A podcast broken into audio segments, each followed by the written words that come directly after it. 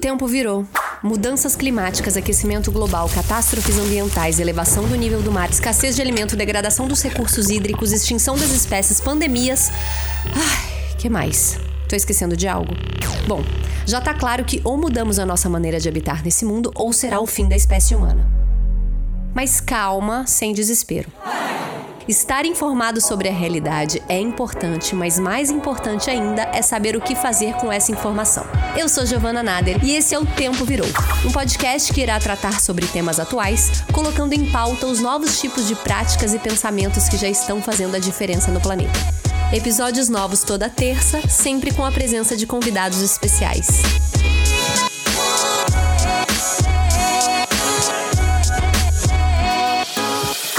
Deus, eu preciso começar a separar meu lixo de casa, mas como é que eu faço isso mesmo, hein? Ih, minha composteira, olha aí, terceira vez que eu tento e deu larva de novo. O que, que será que eu tô fazendo de errado? Plástico, plástico, plástico. Impossível fugir desse maldito. Quer saber? Sustentabilidade não é para mim. Se identificou? Então esse episódio é para você. Aderir a práticas sustentáveis como qualquer outra mudança exige uma fase de adaptação. E aqui é importante a gente ter em mente que duas coisas. Primeiro, cada pessoa tem a sua realidade, o seu processo de desconstrução e, consequentemente, o seu tempo de transformação. E segundo, que falar de sustentabilidade na vida cotidiana, consumo consciente e afins pode até não ser suficiente para salvar o mundo. Mas, independente disso, incentivar hábitos mais sustentáveis e ecológicos envolve uma série de outras questões, como sensação de bem-estar, coerência entre discurso e prática, além de expandir a sua consciência ambiental num processo constante. Então, o que eu quero propor aqui é que a gente aproveite esse período de isolamento para aflorar nossa consciência sustentável, sem cobrança, cada um na sua. E para isso, eu convidei hoje a pessoa que, na minha opinião, tem a voz mais doce e a linguagem mais suave para nos convencer de que sustentabilidade pode ser para todo mundo. Aline Matuja é engenheira ambiental, sanitarista e professora da plataforma IAM. Aline, bem-vinda. Olá, olá a todos os ouvintes da Giovana. É um prazer imenso estar aqui com vocês hoje. Tô super feliz. Prazer é todo nosso. Aline, e você deve escutar tanto quanto eu que buscar uma vida vida sustentável é uma coisa linda, mas que, tendo em vista a urgência climática, tem um impacto muito pequeno no planeta, né? Porque o problema é a grande indústria, os governos, etc. De fato, a gente concorda que o modelo de produção é sim o grande problema, mas eu queria começar te perguntando o seguinte: considerando essas nossas limitações enquanto indivíduos, pessoas únicas, por que a decisão de se levar uma vida mais sustentável? Qual é o propósito que nos motiva? Olha, Giovana, na minha vida pessoal e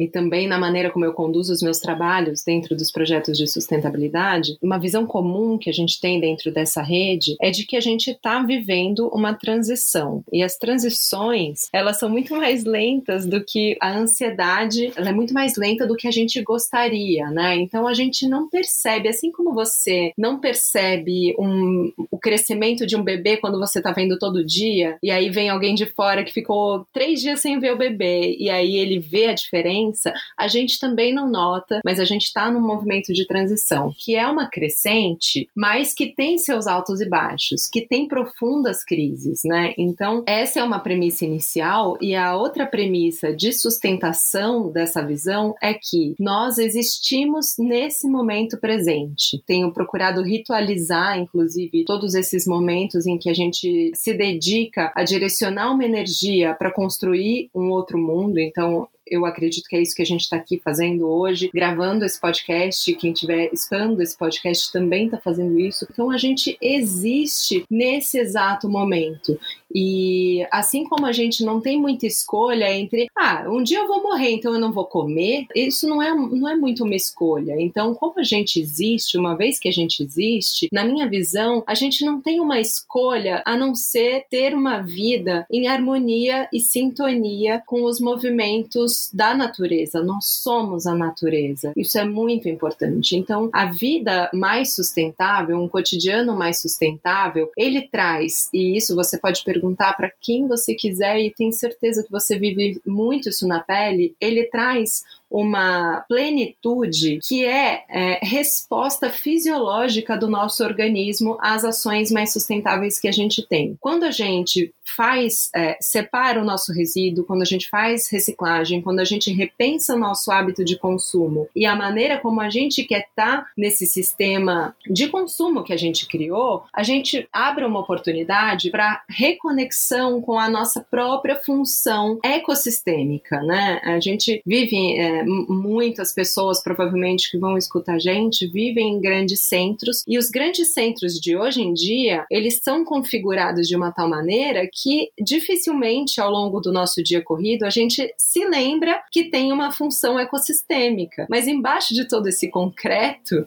e se você olhar pela janela e enxergar uma planta, uma companhia vegetal que seja, você já vai perceber que você faz parte de um ecossistema. Então, a prática sustentável no dia a dia é, em, em última instância, a reconexão, a redescoberta da nossa função ecológica como pessoas. Foi bom você tocar nesse ponto do, do, dos centros urbanos, porque a gente vive totalmente cercado de prédio, concreto, distante da natureza, e eu tenho justamente essa sensação constante tentando me conectar com a natureza. E a gente, não só em termos sensoriais, né, um pisar na grama já é uma delícia, a gente sabe, já tá comprovado, é isso que você falou, é fisiológico que a gente é mais feliz perto da natureza, mas para mim também já tá num lugar muito desconfortável, por exemplo, quando uma berinjela chega na minha casa da maneira mais fácil possível e eu não tenho conhecimento sobre nenhuma etapa daquela berinjela, que não foram poucas essas etapas. Para você, quais são essas consequências desse distanciamento, né? E como a gente mesmo na cidade pode vivenciar momentos mais conectados à natureza? Boa pergunta. Giovana está cheia de boas perguntas. eu pesquisei sobre você também, apesar de eu já te conhecer muito, teve muita pesquisa. Por exemplo, né, um terço de tudo que a gente planta no planeta é desperdiçado. Um terço do que a gente colhe em todas as lavouras do mundo. E esse desperdício ele acontece de uma forma ou de outra, né, dependendo do lugar onde a gente está, né, em países subdesenvolvidos, por exemplo, ou países emergentes, em desenvolvimento, como queiram chamar, como o Brasil, essa perda acontece muito na distribuição, né, antes de chegar na nossa casa. E mesmo assim, dentro de casa, a gente ainda perde, né, a gente ainda se descuida a respeito de 10% de todo o alimento alimento que a gente compra. Para mim, esse descuido todo que a gente gera, né, esse excesso, essa, essa ausência de planejamento na compra, na cozinha, no comer, está muito ligado a gente não enxergar as outras etapas do nosso consumo. Então, uma prática de sustentabilidade que é muito recomendada para reduzir o desperdício de alimento mesmo é você plantar, nem que seja um, os temperos da sua casa. Aquela valorização que você vai dar para o seu pé de manjericão que está na sua janela e você viu crescer, vai te ensinar a lidar melhor com o alimento que chega na sua casa. Eu acho que o desperdício de alimento, ele é uma das consequências desse distanciamento. A gente vai se desconectando de todo toda, de todo o processo de vida que tem ao nosso redor, né? Então a água a gente já não sabe de onde vem, a gente já não sabe se pode confiar na água. Então a gente é, né, tudo que a gente ingere. Então a água das cidades a gente descuida, a gente vira as costas para o rio. O Brasil, é, a gente discute muito sustentabilidade e a nossa rede brasileira de sustentabilidade também tem uma tendência de se espelhar no que acontece nos países que estão mais avançados nesses assuntos. E lá nesses lugares, as pautas atuais também são outras, né? Eles, por exemplo, não falam mais, você não vai pegar muitas referências é, na Alemanha, na Nova Zelândia, na Austrália, nos Estados Unidos a respeito de tratamento de esgoto. Isso não vai virar uma pauta quente, não vai virar uma pauta da moda ou, ou uma pauta que a gente vai trazer muito nos nossos conteúdos se a gente ficar só se espelhando nesses lugares, né? Então, no Brasil, a gente sente o cheiro ruim do Rio Tietê, do Rio Pinheiros, da Lagoa, Rodrigo de Freitas e todos os outros corpos hídricos, né, muito poluídos do nosso país, e a gente nem se dá conta, é o excesso de um cocô tóxico e é um excesso excesso de efluentes industriais, de tanto que a gente consome, de uma ideia de consumo que ficou clara agora durante a quarentena, que é muito exacerbada e que está poluindo tudo e que traz uma falta de confiança para a água que a gente bebe. Então, o distanciamento da natureza, do ciclo da natureza, traz como consequência a gente não participar ativamente das políticas públicas mais emergenciais do nosso Brasil. É comum a gente ouvir críticas, né? Ah, os ecochatos, eles não estão preocupados, não estão prestando atenção na economia. Sustentabilidade, ela está intimamente ligada à política, intimamente ligada à, agenda política do país que a gente quer né, do, da forma de desenvolvimento que a gente quer, desde a comida que a gente come, da água que a gente bebe, até se as pessoas têm banheiro em casa ou não. Então, é, é uma pauta que é pé no chão, não tem nada de modismo dentro da rede, e quem ultrapassa as primeiras camadas né, da superficialidade do modismo, que pode existir também, nesse movimento da sustentabilidade, logo percebe que sustentabilidade não é uma pauta de patricinhas, é uma pauta fundamental, é uma pauta periférica, é uma pauta quilombola, é uma pauta indígena. É, e uma das mais urgentes. É, é uma pauta urgentíssima, é uma pauta que define hoje se a gente vai ter um futuro possível ou não. A gente sabe, né, que a sustentabilidade também, por mais que a gente está falando muito no poder individual, ela é infinitamente mais efetiva quando ela acontece de cima para baixo também. Então, é muito mais efetivo quando leis governamentais proíbem estabelecimentos de usar a sacolinha plástica do que esperar que cada pessoa tenha consciência de levar sua sacola retornável. Mas até mesmo para promover essas mudanças políticas, a gente precisa dessa consciência coletiva de todo mundo junto. Isso que você falou, para mudar essa percepção, muitas vezes, que nunca foi discutida antes, é uma pauta totalmente nova, a gente precisa de um discurso coerente, acolhedor. E muitas pessoas colocam isso num eco chato. E você tem o dom dessa comunicação muito clara, né? Como você acredita ser o melhor caminho de se introduzir esse tema com as pessoas? Obrigada, Gi. Eu acredito realmente que coerência tem a ver com a prática na vida pessoal, tá? Então, quando a gente estimula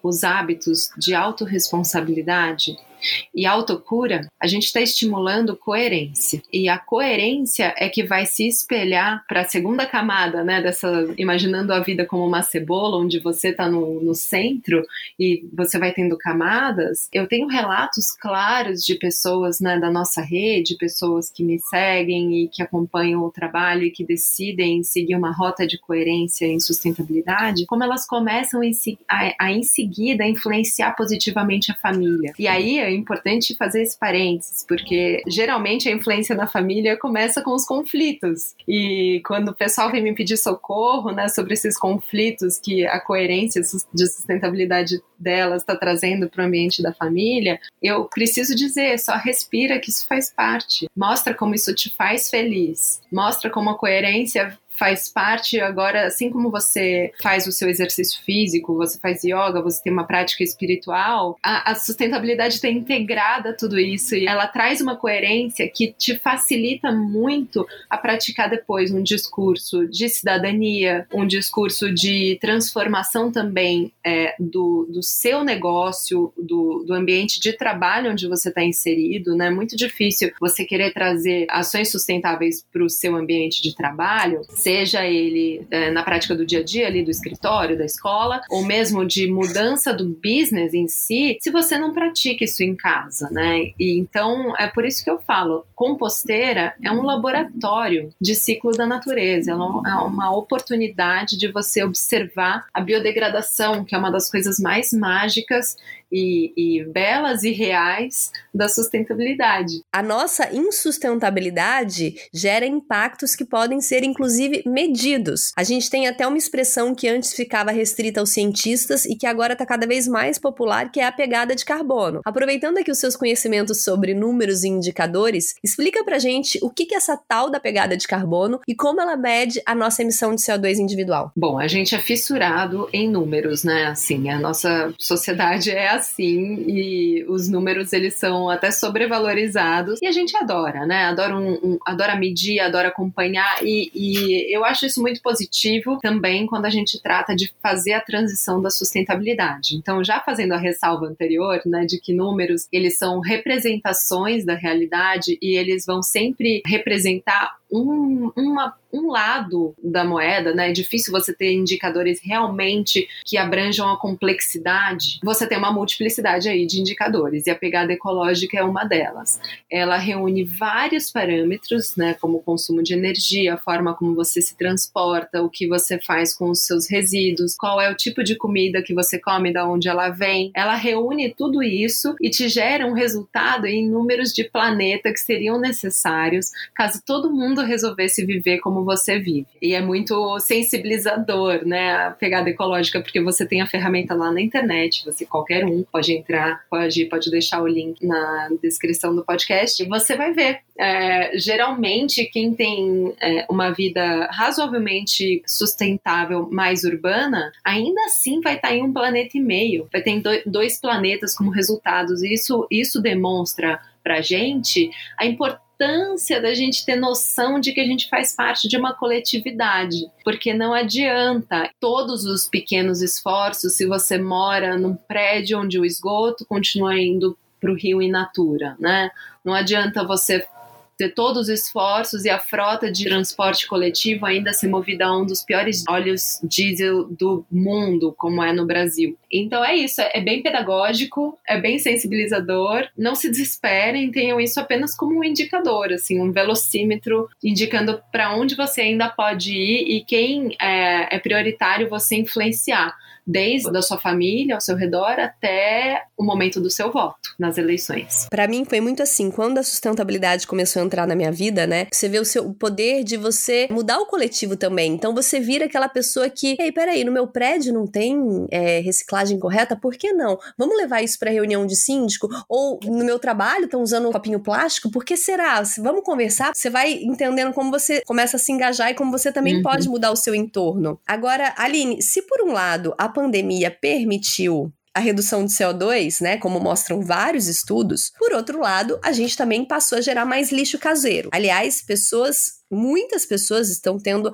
a real noção da quantidade de lixo que gera só agora. E uma das coisas que a quarentena dificultou foi esse processo de reciclagem. Eu vi que você está super engajada nisso. Eu queria que você falasse um pouco sobre a nossa relação com o lixo nesse período e, sobretudo, com a questão dos catadores. Se tem alguma coisa, alguma maneira da gente fazer a nossa parte. Com certeza, Gi. É, realmente, né? Quando vai todo mundo para casa, a gente tem uma geração de resíduos em casa e aumenta muito aquela ansiedade, aquele desespero de se se livrar do lixo, né? E as circunstâncias familiares me trouxeram para um verdadeiro laboratório de comportamento, né? A gente está aqui amparando as pessoas da família que precisam, porque a gente tem bebês novinhos, e a gente reparou que cada um tinha, né? Porque a vida urbana é muito individual, então cada um tinha um hábito de comida, um hábito de consumo, um hábito de geração de resíduos. E aí, de maneira muito leve e sutil, como há muito tempo eu não era obrigada a fazer é, na minha vida, porque morava só eu e, e o Felipe, é, eu precisei ir introduzindo essa maneira de lidar com os resíduos com consciência. Então hoje a gente está numa casa já há mais de um mês, onde pessoas que nunca tinham é, olhado para isso, agora elas sabem que o plástico laminado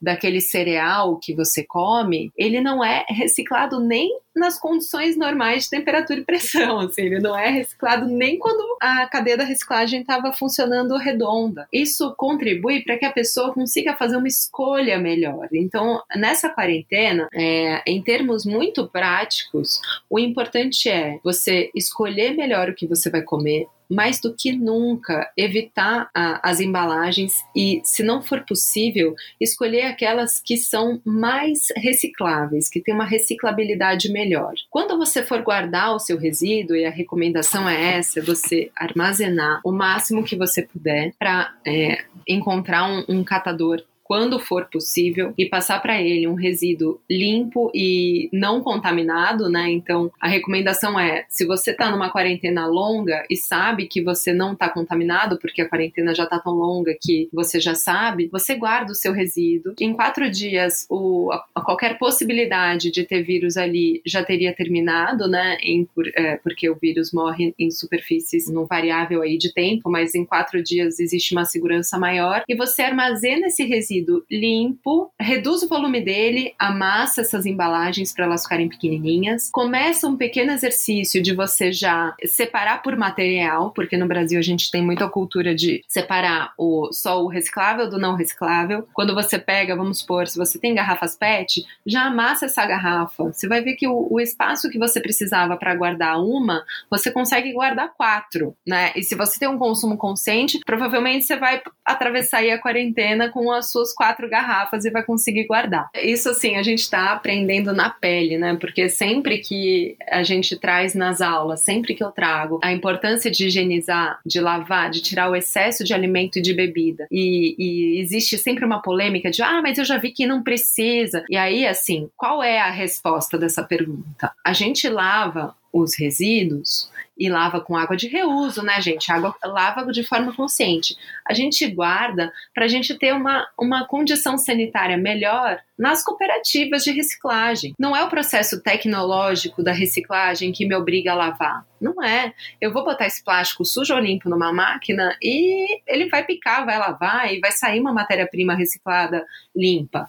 Né, com exceção do papel, que é muito suscetível a, a a se desmanchar, né, e a ficar bem contaminado e inviabilizar. A gente lava o resíduo para diminuir rato e barata nas cooperativas, gente. Português claro é esse. E agora, quando a gente está guardando em casa, você faz isso para melhorar isso na sua própria casa. Então, é isso. Você higienizar os recicláveis é mais importante do que nunca para você ter uma condição sanitária tranquila aí no seu apartamento, na sua casa. E aí você aprende que a reciclagem é feita muito manualmente no Brasil. Ela é artesanal, que nem a cerveja dos hipsters de Pinheiros. Ela é muito feita à mão no Brasil. então, gente, é isso, tá? No Brasil, a gente ainda tem algumas práticas de país subdesenvolvido que, infelizmente, a gente tem que cair na real e, e, e não vai ser igual. De repente, na Suíça, eles não lavam, sabe? Mas aqui a gente lava, porque lá um processo mecanizado, que é o um processo manual. É uma questão de respeito também, né, com esses catadores. É, com certeza, uma questão humana. E aí também vem uma, uma prática de sustentabilidade que o Covid-19 levantou, que é com quem a gente tem feito parcerias, né? Qual é, dentro desse, desse ecossistema social que a gente vive, quais são as nossas, igual as plantas têm as plantas irmãs que crescem junto, você cresce junto com quem, né? Então, o convite, o grande convite desse momento é lembrar que os catadores do Brasil, que são uma população que não tem muitos recursos financeiros, né, para não dizer assim o termo que é mais é, conhecido, que é, são pessoas em extrema vulnerabilidade social, porque não tem muitas vezes não tem uma casa boa para morar, não, não mora num lugar seguro, não tem trabalho fixo, não tem nenhum benefício social, será que a gente não, então não pode emparcerar com eles e através do próprio aplicativo do Cataqui, por exemplo, você fazer uma ligação para o catador, perguntar se ele está bem, perguntar se ele precisa de alguma coisa e, e, muitas vezes fazer até uma ajuda direta, ou então pegar um, uma das vaquinhas, que tem várias acontecendo. A gente fez uma arrecadação belíssima pelo Benfeitoria emergencial para os catadores do Rio de Janeiro, foi um sucesso. O Mundano está fazendo ainda, então quem ainda não é, contribuiu com os catadores pode entrar ou no perfil do Mundano, ou do Cataqui, ou da ANCAT. E uma outra coisa que é muito tranquila de fazer e que traz mais uma noção de cooperação no ambiente urbano é quando você precisar sair para fazer compra, leva umas duplinhas de garrafa, né? Se você entrar lá no perfil do Mundano, você vai ver. Uma garrafa, garrafinha de água assim mesmo, dessas garrafinhas PET, com água e sabão diluído e uma outra garrafinha só com água. Você amarra as duas juntas e coloca isso em pontos da cidade. Isso vira uma forma das pessoas que não tenham de se higienizar se higienizem. Então aí você está ajudando catadores, moradores de rua, crianças que moram na rua, gente. É, é assim, a gente está trancado em casa, mas a gente precisa olhar pela janela, né? E saber que tem gente no, vivendo uma condição que requer a nossa parceria mesmo, a nossa a nossa companhia. seja ela como puder ser. Né? E agora, para finalizar, eu queria que você falasse para quem tá ouvindo uma mudança simples que você implementou, que depois você pensou: meu Deus, como que eu não fiz isso antes? É melhor, mais ecológico, mais barato, mais tudo. E que quem tá em casa na quarentena pode implementar desde já. Faz tempo que eu não, não me deparo com uma coisa nova, assim. Eu acho que, assim, plantar em casa é algo que tem múltiplos, múltiplos benefícios, né? Tem gera desde a economia financeira, gera um ambiente mais bonito, mais, mais perfumado, comidas mais frescas e é zero reais, né? Então eu acho que é, um convite que fica para as pessoas buscarem plantas companheiras também da, da sua quarentena e iniciar um plantio que seja afetivo e que te permita romper um pouco essa barreira de humanos só terem que estar com humanos para humanos poderem estar com plantas e, e saiba que dentro na, naquele solo, na terra do, do seu vasinho, tem milhares de micro-organismos irmãos que te ajudam também, assim como tem um monte na sua barriga, e celebre o fato de você ser em si um ecossistema. Para se reconectar com a natureza, você não precisa ir para a floresta, você não precisa ir para as montanhas, para a praia. Você pode, num metro quadrado, ter uma prática de reconhecimento e celebração dos quatro elementos que estão em você. Terra é o seu corpo, água é o seu sangue, ar é o seu sopro, sua fala, e fogo é o seu espírito, sua essência. Ai, maravilhoso. Que lindo acabar com essa frase. Aline, obrigada, viu? Obrigada a você. Pelo papo, conteúdo também que você disponibiliza nas redes aí. Para quem ainda não segue a Aline nas redes, sigam já. E não deixem de assistir as novelas dubladas, né? Rutinha e Raquel Sustentáveis, Mulheres de Areia, vem aí toda reformulada. Aquilo é o máximo, viu? Parabéns. E também tem o seu curso da Ian online, o curso online Sustentabilidade Profunda na Prática. Eu fiz, aprendi muito. É um ótimo curso online para quem tá procurando fazer aí nesse período que tá em casa. Obrigada, viu? Obrigada a vocês. É um grande convite. O curso tá com 40% de desconto. Essa é uma ação que a gente fez em conjunto com o Ian para que o curso seja mais acessível para as pessoas. Ele é parcelável em muitas vezes. Então, é uma, uma boa oportunidade de você ritualizar a sua transição para sustentabilidade nesse momento, por meio desse conteúdo que está estruturado. É engraçado que a gente criou isso, né, o ano passado passado sem saber que isso tudo aconteceria, né? Então, foi a intuição que me mandou criar essa, essa forma de estar com as pessoas. Tem várias, muitas pessoas fazendo, a gente tem uma troca muito boa online. E fica o convite para quem ainda estiver nessa busca. Vai ser um prazer. É ótimo, eu fiz inteiro. Que bom! Pessoal, é isso. Eu termino com gostinho de quero mais. Espero que esse episódio ajude vocês a darem o um início na jornada sustentável e individual de cada um. A mudança começa dentro da gente, então bora aproveitar esse período de recolhimento para começar a colocar essa sustentabilidade em prática. Um beijo e até a próxima terça.